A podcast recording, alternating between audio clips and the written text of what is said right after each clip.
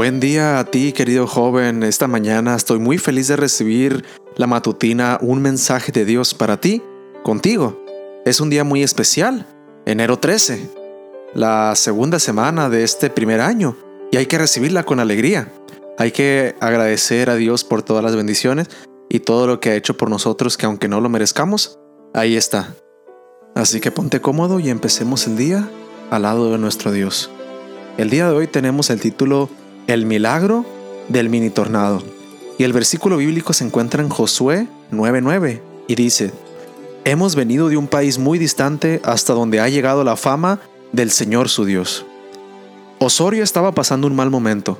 No tenía trabajo y por eso su familia estaba sufriendo. Todos decían que era un hombre fiel a Dios y de mucha oración.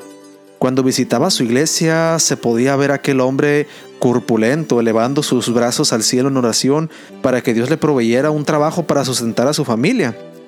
Un día, mientras caminaba, se dio cuenta envuelto en un remolino que levantó unas hojas y papeles que giraban a gran velocidad.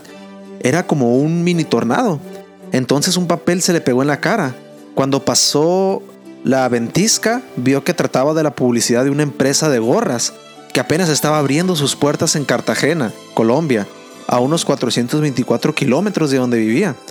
Osorio sintió que esa era la respuesta que estaba esperando de Dios. Se convertiría en el vendedor de los productos de esa empresa en su ciudad.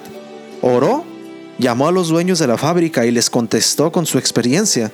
Les dijo que Dios le había mostrado que debía trabajar con ellos. Los dueños de la compañía quedaron sorprendidos de que uno de los volantes distribuidos solo en una ciudad de Cartagena fuese a parar tan lejos.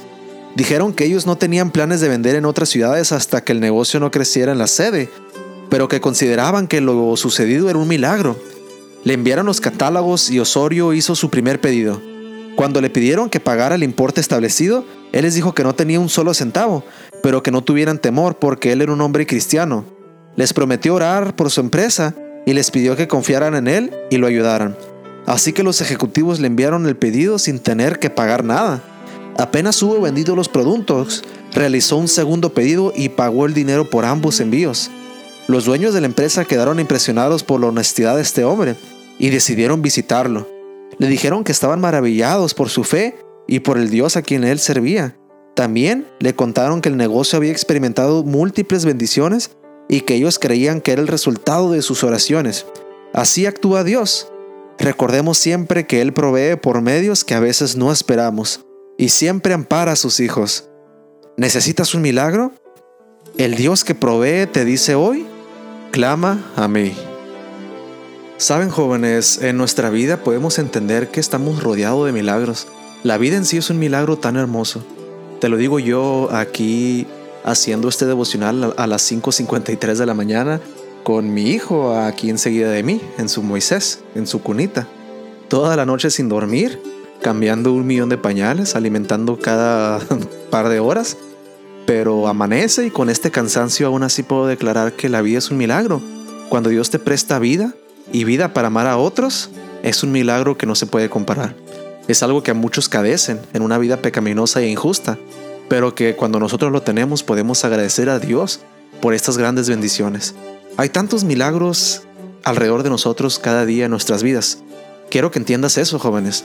Como la matutina de hoy dice que a este hombre Osorio recibió un milagro que directamente fue de Dios, una contestación directa y casi imposible que Dios hizo.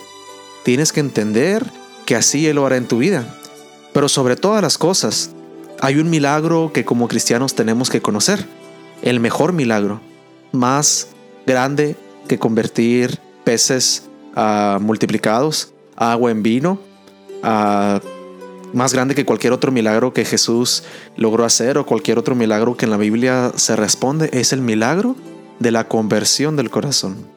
Dios fácilmente puede parar el sol como lo hizo en el Antiguo Testamento. Fácilmente puede impedir la lluvia y poner la lluvia como lo hizo en la Biblia. Fácilmente puede hacer que 3.000 personas, más de 3.000 personas, se conviertan en un solo día como lo hizo en el, Nuevo, en el Nuevo Testamento.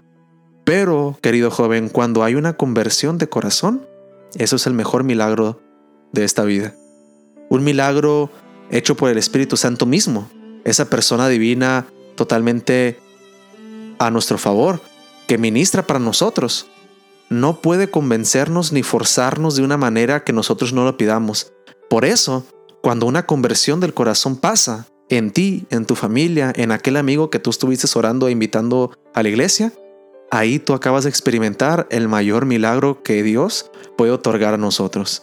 Así que querido joven, siempre recuerda, la vida está lleno de milagros, pequeños, grandes, significativos, poco significativos, pero todos dados por Dios para que tu vida sea mejor. Ciertamente hoy tenemos muchas cosas que agradecer a Dios. Cuando leemos este tipo de historias podemos voltear a nuestro pasado, ver en ese momento en el que le entregamos la vida a Jesús, vemos cómo nuestro vecino, nuestros padres, nuestros amigos hicieron una decisión por Jesús y entendemos que este día es un día para agradecer. Y dentro de este agradecimiento, joven, te invito a la lectura bíblica, el año bíblico juvenil de este año, que va a incluir unos capítulos de Génesis. Van a ser Génesis 13, 14, 15, 16, 17 y 18. Génesis 13 al 18. Una buena lectura, joven.